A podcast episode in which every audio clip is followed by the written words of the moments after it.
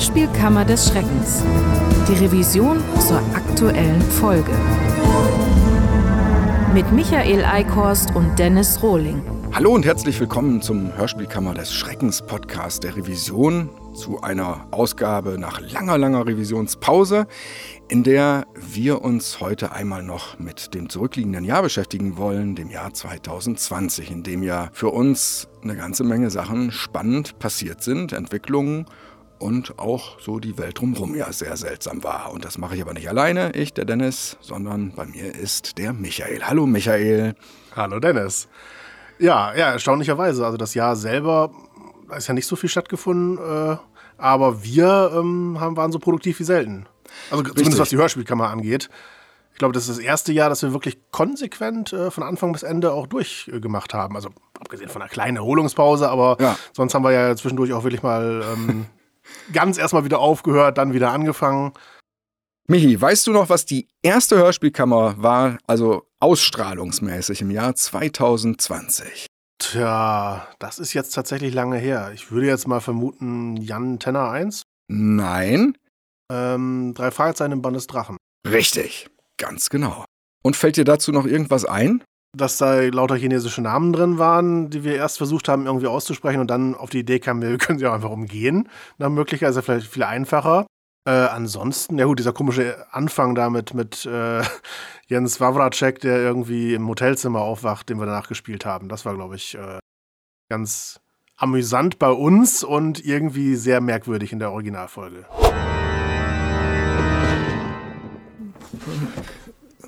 Wo bin ich? Das ist nicht mein Zimmer. Ist das ein Traum? Es, das gibt's doch nicht. Ich bin in einem dunklen Raum mit lauter Noppenschaumstoff. Mein äh, Erzähler. Wo ist mein Erzähler geblieben? Warum führe ich denn so grottendämliche Selbstgespräche wie in einem 40 Jahre alten Schrotthörspiel von Tonstudio Braun? Na du, bist du also aufgewacht? Ja, bin ich. Wer sind Sie? Was mache ich hier? Wurde ich entführt? Äh, nein, ich bin's, Michael. Du bist im Studio und wir wollten jetzt die neue Hörspielkammer aufnehmen. Zu Folge 192 der drei Fragezeichen. Im Band des Drachen. Ah, ach so, ja. Die komischerweise ganz ähnlich anfängt. Leider. Ich erinnere mich an äh, den Looping der in der Geschichte so war, dass da irgendwie die Gangster sie in eine Achterbahn setzen und im Looping dann da die Notbremsungen auslösen, was wir dann ja auch in der Kammer thematisieren. Das ist bei mir als sehr zentrales Bild hängen geblieben. Richtig, genau. Obwohl das ja in der heutigen Zeit spielen soll, es aber trotzdem auch so klingt, äh, dank der Europa-Effekte wie irgendwie so eine Holzachterbahn aus den äh, 50ern oder sowas. Es gibt solche Sachen, trotzdem, äh, ich glaube, für tolle Bilder die äh, im Kopf entstehen des Hörers, äh, wäre es ja vielleicht doch schöner, was Modernes sich auszudenken und nicht unbedingt die gimmeligste Achterbahn aller Zeiten oder sowas. Und, ah ja, und Horst Naumann als äh, irgendwie alter, weiser Chinese, so halb mythisch oder sowas, das äh, war auch noch ganz interessant, weil es wirklich so war, dass ich die Folge hörte, ohne zu wissen, wer es spricht und dachte, was ist das denn für ein komischer äh, alter Zausel? Haben sie da wieder so irgendeinen aus Hamburg genommen, äh, der, der sind, sind blöd gesagt beim Bäcker getroffen haben, der hat ja eine gute Stimme oder sowas. Und äh, dann feststellen, ah nee, ist Horst Naumann. Ah, okay. Michi, was war denn die 43. Hörspielkammer? Okay, hm. Tja, also auch noch nicht Antenne wahrscheinlich. Nee, Margaret Rutherford 5, die Schöne mit, und jetzt muss ich mich wieder konzentrieren, mit den, den Silberaugen. Silberaugen. Ich will immer sagen, der genau. Silberblick, genau. und zwar ernst gemeint. Ja. Genau, und das war die Oder die schon mit dem Silberrücken. Das, ja, genau. so ein Gorilla-Fell am. Gibt ja auch Leute, die da aufstehen. Also, ja, allerdings. Was fällt einem zu der Folge ein? Also auf jeden Fall, dass ja irgendwie der Plot gewisse Ähnlichkeiten zu einer Agatha Christie-Folge äh, mit Namen Das Böse unter der Sonne. Mhm. Ach so, ja, genau. Das ist ja vielleicht nochmal interessant. Und dann hatten wir den Scherz gemacht in der Kammer mit äh, Das Blöde unter der Sonne. Und dann hat, äh, das ja ist ja mittlerweile wirklich ein Titel von einer Folge von Daniel Kall bei ähm, diesem, wie heißt es, Detective Constable Watson. Ja. Also da, äh, ja, kann man gar nicht so blöd, die Scherze sich gar nicht so doof ausdenken, dass nicht irgendeiner sie umsetzt. Also nicht, dass ich ernsthaft glaube, dass er das aufgrund der Kammer gemacht hat. Er hatte wohl einfach den, die gleiche, er ist ja um kein Wortspiel verlegen, aber. Ist einer dieser Momente, wo man rückwirkend tatsächlich dann seine eigenen Blödeleien nochmal wieder eine Ecke mehr abfeilt und sich denkt, ne, da möchte ich jetzt auch nicht mehr so sein. Also das auch ja. bitte nie wieder. Dann will man sich die Finger mit Seife auswaschen, um mal ein komisches Bild zu verwenden. Ich habe da noch in Erinnerung, dass du da im Skript diese Quentin Tarantino Freeze Frame ah. Vorstellung gemacht hattest. Und ich, äh, ich, ich habe geahnt, was du damit meinst. Ich hatte das aber nicht komplett vor Augen und suchte das dann raus und habe das ums Verrecken aber nicht finden können. Ich weiß gar nicht mehr, warum eigentlich. Weil das wahrscheinlich im Hörspiel, die so wichtig alle vorgestellt wurden, oder? Ich werde es sofort im Skript ja. nachrecherchieren. Wir lernen dann die Gäste kennen, wobei diese immer kurz auftreten, worauf ein erklärender Einschub der Erzählerin folgt. Ein bisschen wie die Freeze Frames bei Quentin Tarantino. Dann kommt Quentin Tarantino, 56 Jahre, Hollywood-Regisseur und Oscar-Gewinner. Unerreichtes Vor... Ach, wir hören uns einfach die Originalstelle an. Wir lernen dann die Gäste kennen, die immer kurz auftreten, worauf ein erklärender Einschub der Erzählerin folgt. Ein bisschen wie die Freeze-Frames bei Quentin Tarantino. Quentin Tarantino, 56 Jahre, Hollywood-Regisseur und Oscar-Gewinner. Unerreichtes Vorbild aller möchte gern und möchte noch nicht mal so gern Autoren der Welt. Der benutzt das ja oft als Stilmittel. Coole Sache. Nur entfernt man die geile Optik, die passende Musik und die tollen Charaktere, ist es doch wieder nur Askan von Bargen. Askan von Bargen, 43 Jahre, Autor und Flitzbiepe vor dem Herrn. Schreibt gern seitenlange Wichtigtour-Postings in Foren, bis ihm der Sack platzt und er alles löscht und durch lateinische Füllphrasen ersetzt. Ja, ist mal wieder so ein Ding, das geil sein könnte, aber letzten Endes nicht geil geworden ist. Und so erinnern die Einschübe nicht an Tarantino, sondern an die Audiobeschreibungen für Blinde im Fernsehen. In diesem Fall erinnern sie sogar eher an die Audiobeschreibungen für Blöde, denn wir sind ja bei Carsten Herrmann. Carsten Herrmann, männlich, Alter und Fähigkeiten unbekannt. Startete einst mit dem Label Maritim und Figuren wie Sherlock Holmes und Mimi Rutherford. Nach einem Rückzug startete er später erneut durch mit neuem Label und den Figuren Sherlock Holmes und Margaret Rutherford. Toll. Ja, das wertet es echt auf.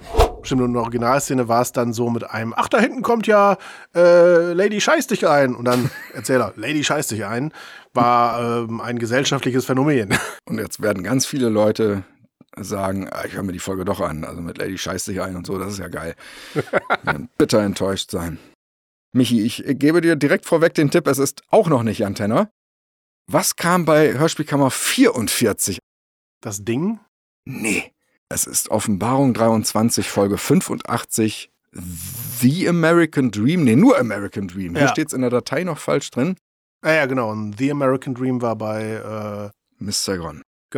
Ja, nee, klappt super mit dem Zuordnen ja. der Folgen. Aber wie gesagt, es ist echt so lange. Wir haben halt einfach so viele Folgen gemacht dieses Jahr, dass es tatsächlich äh, schwer ist, sich da noch an alle zu erinnern. Oder nein, ich kann mich an die Folge erinnern, aber sie in der Reihenfolge zu haben. Genau, wir reden jetzt von Folge 44 und wir haben als letzte Folge Folge 89 im Jahr ja. 2020 gemacht. Also und unfassbar. kurz bevor diese Folge damals erschien mit äh, Offenbarung 23, äh, diese Folge 85, kam ja, äh, hat ja eigentlich Sebastian Pobart schon, schon in der Talker Lounge angekündigt, dass äh, Jan Gaspar wieder schreibt, was oh. außer uns aber irgendwie niemand mitbekommen hat. Ja. Ähm, so dass äh, ja, irgendwie es für viele ja dann noch, noch, noch die große Überraschung war, als das ein halbes Jahr später nochmal irgendwie so durchsickerte. Und das Wichtigste war eigentlich auch nur die Frage, ist ja nicht mittlerweile so ein komischer Verschwörungsäumel? Also, klar, war er immer. Aber ich meine, einer, der jetzt auch eher so im rechten Lager ist. Ich habe mich damals ja ein bisschen mit seinem äh, Werk äh, beschäftigt, also zumindest ohne es jetzt wirklich näher zu studieren. Genau. das war ja schon ganz interessant. Äh, was da zutage kam. Die Folge selber hat natürlich vor allen Dingen Spaß gemacht, das Intro nachzubasteln äh, von Offenbarung 23. Bei der folgenden Hörspielkammer handelt es sich um die satirische Aufarbeitung eines miesen Hörspiels. Die Handlungen und auch die Personen dieses stümperhaften Werks agieren unabhängig von der allgemein üblichen Ästhetik und Qualität von Serien des 21. Jahrhunderts. Außerdem stellt sich die Frage, wie Handlungen überhaupt agieren können. Die Sequenzen jedoch basieren auf dem, was die Produzenten dieser Machwerke für gelungene Hörspiele halten und auf einer gründlichen Verarsche des Hörers.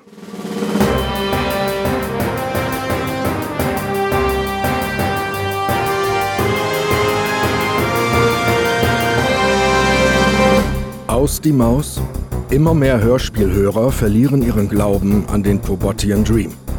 Grünwald. Die Folgen der Highscore-Gründung 2007 haben bis heute Spuren in der Psyche der sonst für ihre schier endlos anspruchslose Scheißehörerei bekannten Hörspielfans hinterlassen.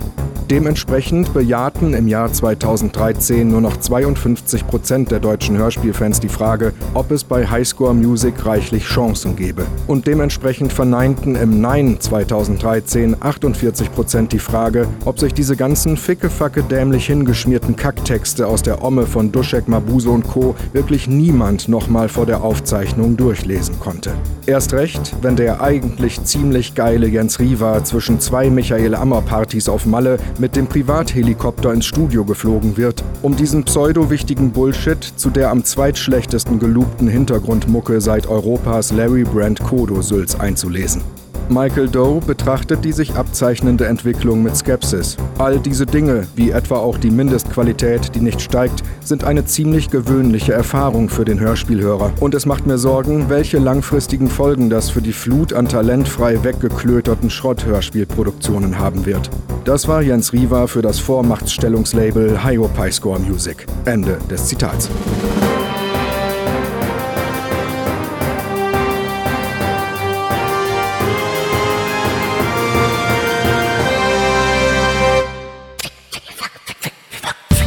Alles langweilig. Hörst du? Alles. Die ganzen elendlangen Sülzereien, die völlig witzlosen Pillepalle-Verschwörungen, diese Travestie einer Handlung. Es ist noch viel schlimmer, als wir alle dachten. Die können wirklich gar nichts und sie verwöhnen keinen von uns. Offenbarung 23. Die Wahrheit ist ganz schön blöde. Was ich mich übrigens ernsthaft frage, ähm, ist eigentlich, ob jetzt Jens Riva eigentlich äh, wirklich wahrscheinlich auch dauerhafter in der Serie weitermachen wird. Weil, ich meine, er ist jetzt Chefsprecher der Tagesschau und ob es da wirklich so eine gute Idee ist, parallel noch in einer Serie mitzuwirken, die permanent äh, eigentlich so Verschwörungen aufdecken will. Demnächst ja eine Folge über Merkel und so und, und da in so, einem- so einem etwas zwielichtigen. Und vor allem von Duschek geschrieben wird. Ich würde das mal an Platz 1 der. Das geht ja gar nicht eigentlich. Ja, richtig, okay. Klar, das hat ja sowieso ein, ein, äh, ein Geschmäckle. Ein nach Kot. Also insofern, naja. Ich weiß nicht, ob es die erste Folge war nach Helmut Kraus Tod. Auf jeden Fall war sie aber noch mit Helmut Kraus Mhm. und wir waren entsetzt, wie, äh, wie, wie schlecht zu, zu Mund er da schon Ja. unterwegs war.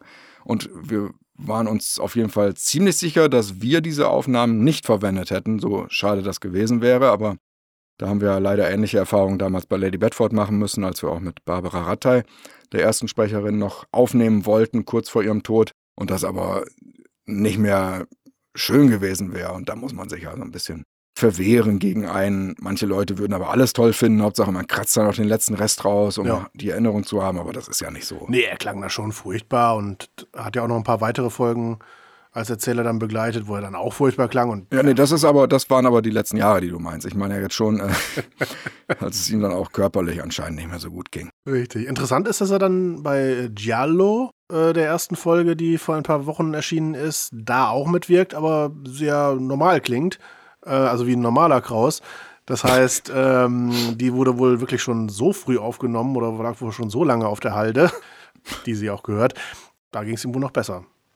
Ist denn besagtes Giallo eigentlich als eigener Serie jetzt gestartet oder war das auch wieder so ein Klöterding da in der Reihe Mindnapping dann? Es begann als Klöterding in der Reihe Mindnapping Oh, wirklich? Oh Mann. und ist jetzt aber eine eigene Reihe geworden, offenbar. Ja, super. Offen, sagst du Offenbarung bitte? Und Näheres dazu dann ja vermutlich demnächst in irgendeiner Hörspielkammer. Oh yeah. Hörspielkammer 45. Das war jetzt aber das Ding. Nee, oh Mann, scheiße. Das ist jetzt die hättest du- Antenne. Ja, Ah, jetzt hast du ihn dir rausgebimst aus dem Kopf und jetzt kommt er. Das gibt's ja nicht. ah, und da sackt mein Drehstuhl runter. Oh, Scham.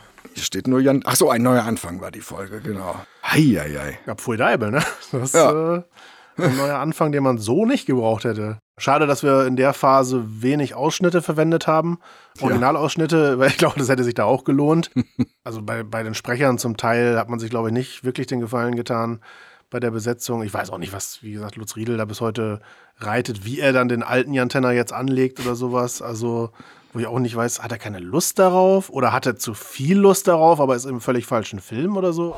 Doch das ist alles nichts gegen seine Leistung in Folge 2. Da ist Jan von einer neuartigen Wurmintelligenz besessen, die ihm dermaßen viele Qualen bereitet, dass er kurz davor ist, sich selbst umzubringen. Und es klingt ungelogen, als ob ihm schlimmstenfalls der Kotstift in der Hose drückt. Ah! Ah! Sie sprengen mir den Kopf! Ah! Ja, wir hören mal rein. Ich muss zu Vater, es geht wieder los. Ah, Sie sprengen mir den Kopf. Schrei mir was ins Ohr. Wie kannst du? Ah, vergiss es, Junior. Ich. So. Ah, Schrei mir noch mal was ins Ohr. Schrei so fest, wie du kannst. Ach du Scheiße. Kann ich deins noch mal hören? Oh!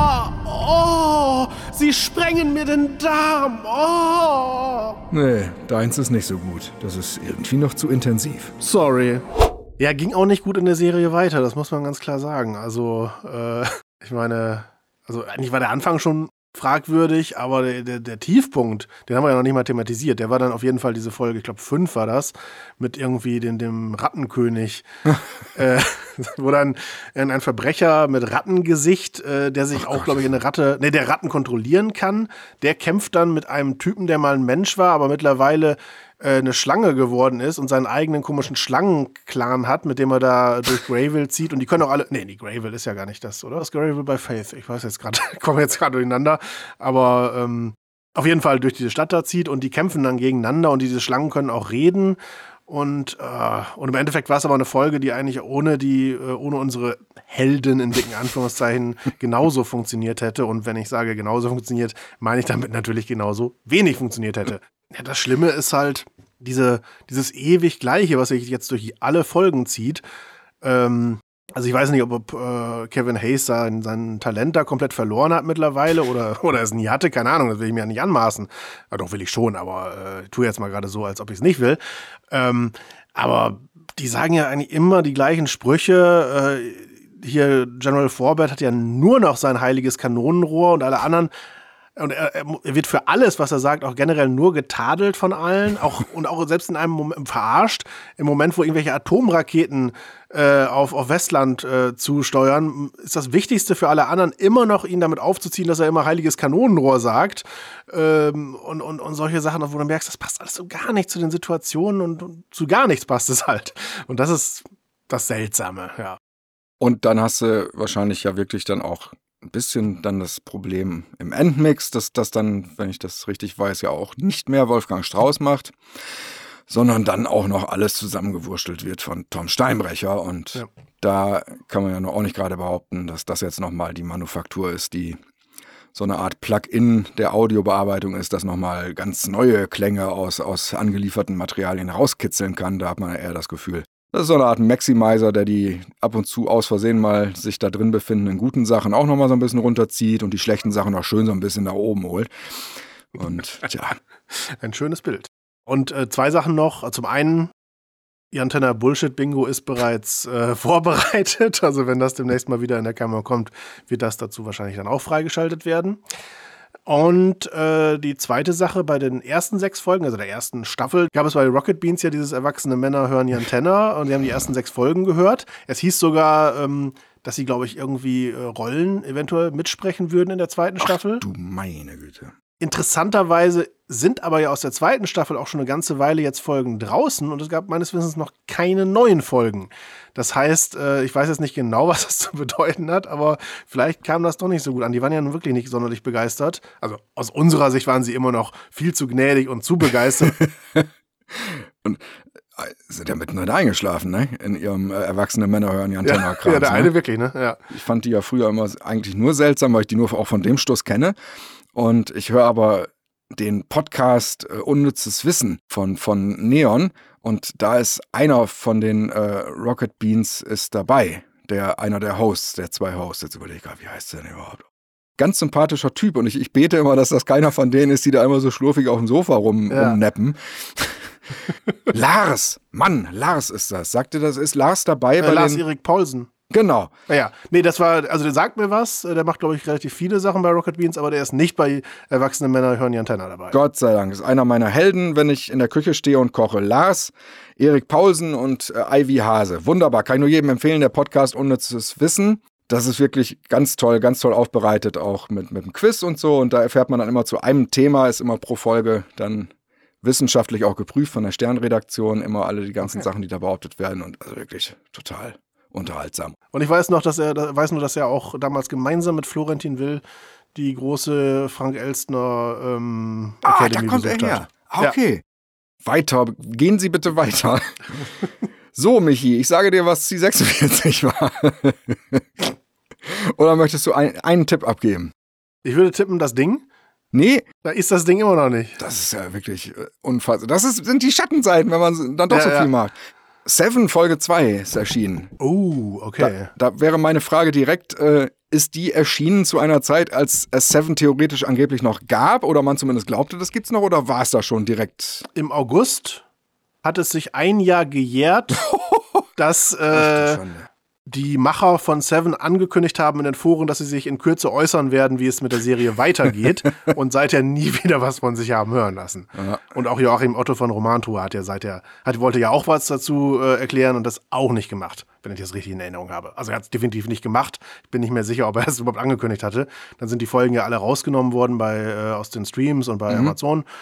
Und ähm, ja, Genau, also und somit gibt es die Serie mittlerweile, glaube ich, schon länger nicht mehr, als es sie jemals gab. Aber gute Nachrichten. Ähm, ich habe zumindest die Folgen drei bis fünf noch äh, erstanden auf CD. Das heißt, äh, wahrscheinlich wird es da noch den einen oder anderen Auftritt in der Hörspielkammer geben.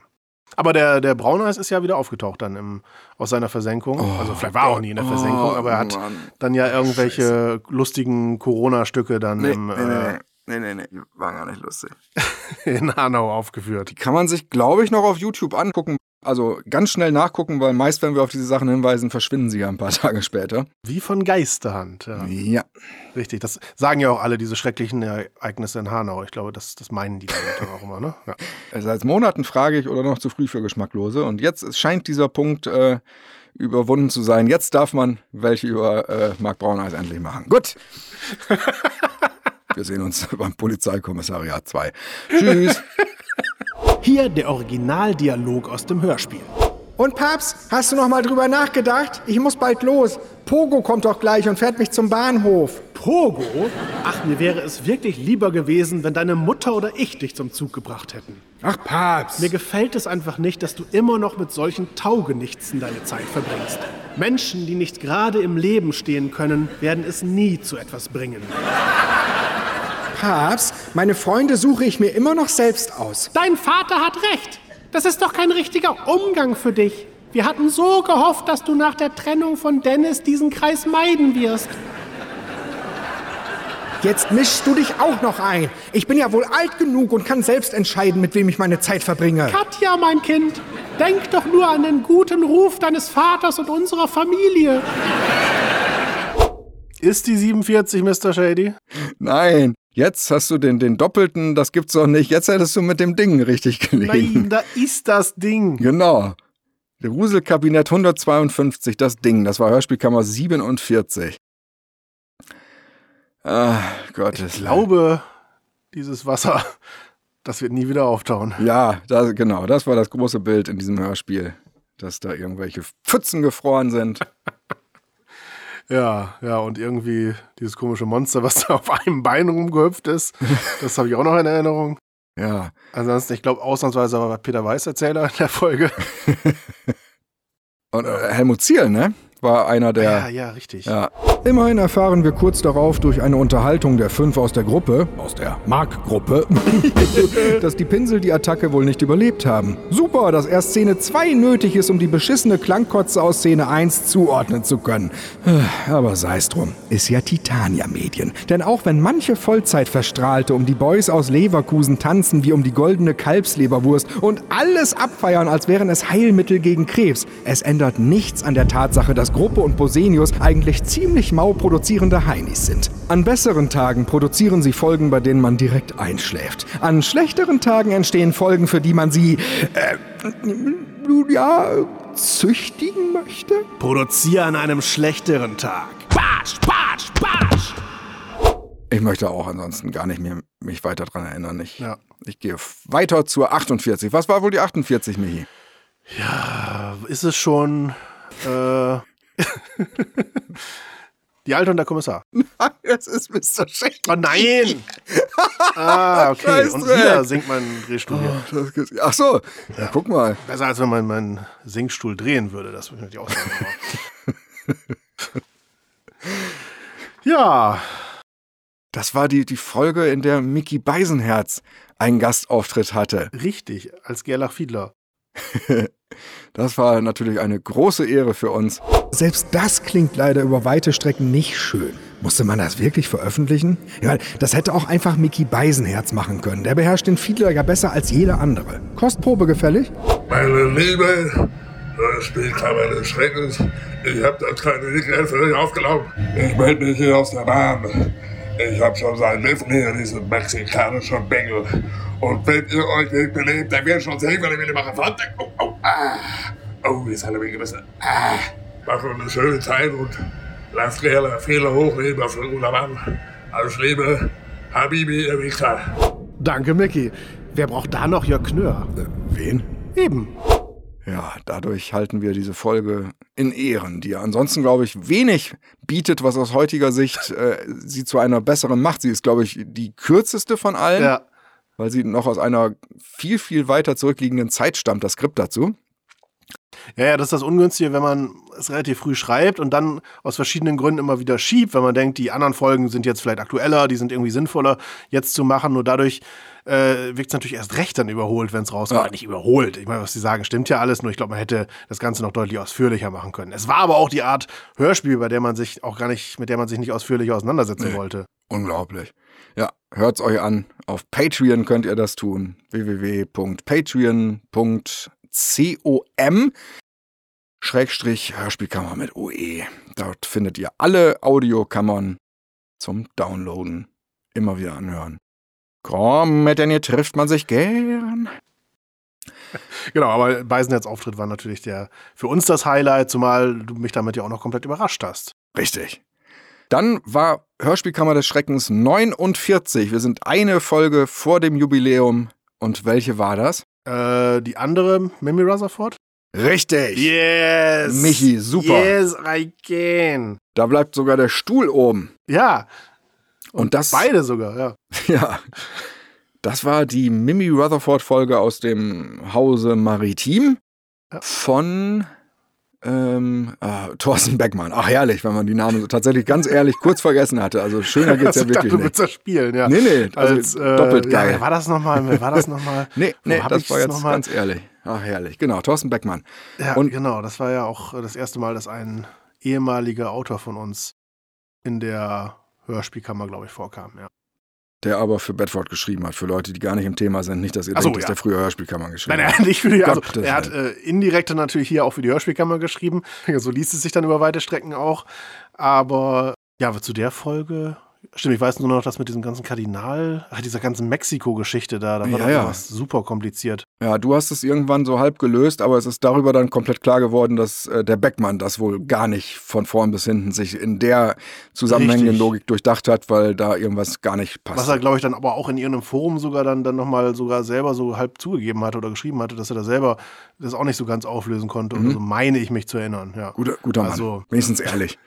ja richtig. Äh, ja. Also die Folge war äh, eine spezielle, denn sie hatte gewissermaßen, sie war die Geburtsstunde des Wurmgerichts, denn wir hatten in dieser Folge damals das sogenannte Pitch-Meeting gemacht, ein Format, das du äh, von anderen Sachen aus YouTube kennst, wo es um Filme geht und du hattest das dann hier mal für Hörspiele gemacht, ich kannte das gar nicht. Und äh, das fanden wir ganz originell und hatten das dann im Laufe der äh, Tage danach weiterentwickelt und äh, sind dann aber davon weggekommen und sind dann in der nächsten Variante sofort schon beim Gericht der Würmer gelandet. Das Ja. war quasi Pitch-Meeting. Und weil ihm damit das Liebste genommen wurde, was er hatte, wird er das umgekehrt auch mit West machen. Okay, etwas hart gegenüber der Tochter, aber dann folgt er quasi seiner eigenen Logik und es geht ihm nicht darum, irgendwelche Triebe zu befriedigen. Ja, nicht ganz. Maya West berichtet nach ihrer Vergewaltigung von unterdrückten Lustlauten des Täters und einem dunklen Sabberfleck an der Strumpfhose. Also ist Paris Rache besessen und geil? Wie passt das zusammen? Weiß ich nicht. Ja, sollten Sie aber eigentlich. Sie haben sich die Geschichte doch ausgedacht. Aber okay, das sind ja vielleicht Petitessen. Äh, war West dann wirklich der Mörder? Indirekt. Er war ein Mitwisser. Der eigentliche Mörder ist Alan Bancroft, ein Wilderer aus Afrika. Aber Paris selbst ist nicht Teil des Schmugglerrings? Nein, der betreibt nur anständige Geschäfte mit West. Aber er kennt trotzdem die Bedeutung des Roten Kardinals? Klar, sonst hätte Bancroft ja nicht den toten Vogel bei der Leiche deponiert. Ja, und woher kennt er die? Wie woher? Und das Schlimme ist, also zumindest für die Hörspielbranche, der Hauptgrund, warum ja die ursprüngliche Pitch-Meeting-Sache kaum funktioniert hat, ist äh, ja der gewesen, dass es bei dem Pitch-Meeting eigentlich immer darauf hinausläuft, dass die Drehbuchautoren mit komischen Ideen ankommen äh, und der Produzent dann sagt, naja, das funktioniert doch alles nicht oder warum sollen wir denn das machen? Und eigentlich immer äh, das Argument ist, naja, damit verdienen sie ja viel Geld. Und äh, das tut man ja mit Hörspielen gar nicht. Also außer man hat das große Pobot-Imperium, Pobot-Imperium, bei dem wir jetzt mal vermuten, dass das äh, zu äh, einigem Geld führt. Ja. Um, aber so an und für sich mit dem einzelnen Hörspiel verdient man ja nicht viel. Das heißt, äh, ja, warum sollte man sich davon überzeugen lassen, irgendeinen Rotz zu machen, wenn äh, letzten Endes da ja auch nicht mal was bei rumkommt? Ja, da ging das los mit einer guten Rubrik, die es aber nur einmal gab, weil wir sie dann für den Hörspielbereich, als wir sie modifizieren wollten, komplett auf links krempeln mussten. Ja. Was es natürlich unterm Strich ja natürlich viel besser macht, denn wir wollen ja nicht das Pitch-Meeting äh, von Ryan George nachspielen, sondern wir wollen ja was Eigenes machen. Genau. Insofern, ähm, was es dann ja auch geworden ist, das hat es ja dann dadurch beschleunigt. Also ich meine schon, die allererste Fassung war ja Teil Hommage, aber natürlich trotzdem ja auch was Eigenständiges. Aber es wurde dann ja immer, immer eigener, immer mehr zum Jodeldiplom. In der Tat, genau. Wir haben uns oft gehäutet, auch in diesem Jahr so gesehen. Also immer, immer so eine Schlangengang, die sich häutet und durch die Straßen von Shelville, ne, Shelville war es bei Faith. Shelville so, ja, bei genau. Faith. Gravel war es tatsächlich bei Jan Tenner, ja. Und bestimmt aber auch erst seit Simeon das schreibt, weil er, äh, seit Kevin Hayes das schreibt, meine ich natürlich, Entschuldigung. Und ich wollte noch sagen, natürlich wird, haben wir uns nicht nur gehäutet, sondern uns wurde die Haut streifenweise mit einem gespickten Hasen abgezogen. Ja, wer das Wer jetzt versteht, auf will, welches Hörspiel das anspielt, der äh, ist zu bedauern, was er alles an Hörspielen kennt. dann haben wir äh, Hörspielkammer 50, das Jubiläum. Was war es, Michi? Das war ein eigentlich komplett unwürdiges Jubiläum, wenn man so will, weil es äh, sicherlich eine der, ja, man muss eigentlich sagen, also der Folgen war, mit denen wir, glaube ich, am unzufriedensten waren im Nachhinein, war zu Gabriel Burns Schmerz, wenn ich mich recht entsinne. ne? genau. Und das war ja mal ein, so der Versuch, ähm, mal ein Hörspiel zu nehmen, was eigentlich ganz gut ist, aber halt trotzdem Schwächen hat, bei dem man aber auch mal Sachen loben kann. Und da hat man gemerkt, ja, kann man, aber macht eigentlich keinen Spaß. Also Ja. letzten Endes zu schreiben und auch aufzunehmen oder auch später anzuhören. Kann, kommt, ist ja das Hörspiel, aber einfach zu gut für die Kamera. Und dann ist es doch nur so ein halbseidenes Rumgestocher mit, äh, oder beziehungsweise die Sachen, die man dann vorwerfen kann, sind trotzdem immer noch von der Art, wo man ernst gemeint sagen kann, da würden sich die Schlechten doch drüber freuen, Ja. wenn das äh, ihre besten Stellen wären überhaupt. Richtig, klar, gab auch da schöne Sachen wie die, das, das Burns-Intro, was wir dann ja auch parodiert haben. Es existiert. Existiert als merkwürdiges Intro dieser Hörspielserie. Lebt von der Nostalgie rund um den Märchenonkel Hans Pätsch und von eurer Anspruchslosigkeit. Ihr wisst, wovon ich spreche. Ihr meidet die Kritik, macht Psst und seht ihn strafend an, wenn es jemand wagt, den Sinn des Intros in Frage zu stellen, das offenbar für eine völlig andere Produktion geschrieben wurde und eher zu einer Kinderserie passt. Würdet um nichts in der Welt der Wahrheit ins Auge sehen, weil ihr den Kontrast nicht verkraften würdet. War da nicht sogar ein Winseln? Ja, dieses Intro fand ich schon immer irgendwie unpassend, aber das sehen die meisten wohl anders. Ja, insgesamt halt. Ein äh, Schritt, ein, ein Experiment, das aber weder das Experiment Stille war, noch ein Experiment, das man unbedingt wiederholen müsste. Dann kam Folge 51. Hast du eine Ahnung? Das ist jetzt die Alte und der Kommissar. Ganz genau. Die alternde Kommissar 2, der rasende Roland. auch, ich glaube, ein sehr langer Monolog an einer Stelle auch. Und das hat dem jetzt natürlich auch nochmal eine ganz andere Würze gegeben.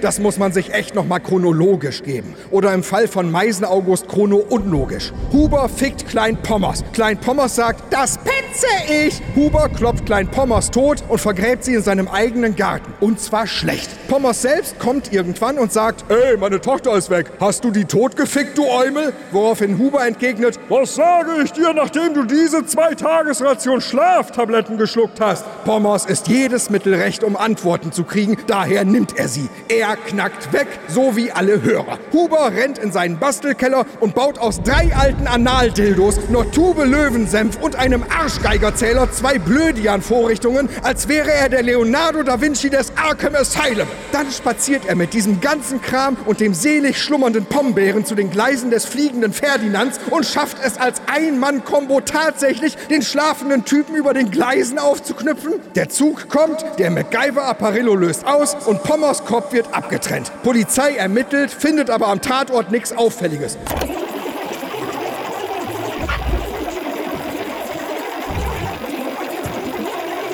Und dann wird er durch einen glücklichen Zufall überwältigt, bevor er weitere Morde begehen kann, die nicht durch eine Unachtsamkeit ausgelöst worden wären, sondern weil die Hauptfiguren dieser Serie quasi mit einem Schild um den Hals dort rumzauseln, auf dem steht, bitte töte uns, denn wir sind zwar eine erfahrene Kriminalistentruppe, haben uns aber vor zwei Sekunden unseren Sachverstand als Zäpfchen gegenseitig in die faltigen Pöter eingeführt. Kling! Klang, klang! Und das war's dann wirklich. Endlich. Hm. Ich hoffe, das war jetzt nicht zu knapp formuliert für die ganzen Beschränkten, die diese Serie auch noch als etwas Gutes ansehen. Und hat eines der schönsten Musikstücke, nämlich ähm, wenn du die Fabel vom Fuchs und dem Hering erzählst. die Musik, die ich dafür äh, komponiert habe, die liebt meine Frau über alles. Das, äh ah, okay, ja stimmt, das war ja auch in der Folge, ja. Der Hering und der Fuchs.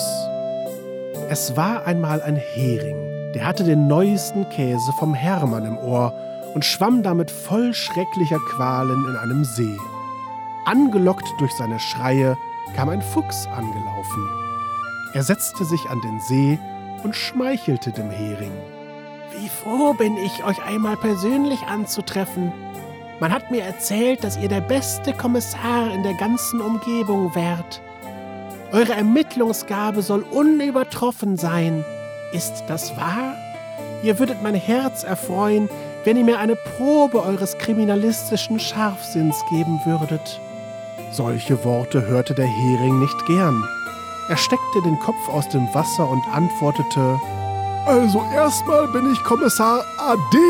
Ich bin nämlich im Ruhestand. Das solltest du am besten wissen, Alte. Und nenn mich gefälligst Waldemar. Zweitens, Ermittlungsgabe am Arsch. Wenn ich der beste Kommissar in der Umgebung bin, dann ist es um die Umgebung aber schlecht bestellt.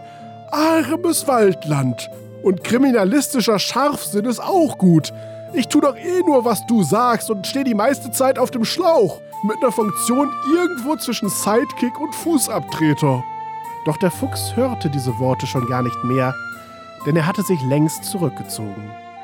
Leider hatte er den Käse vom Hermann jetzt auch an der Backe. Fazit. Hüte dich vor Schrotthörspielen, besonders aus dem Hause Hermann Media.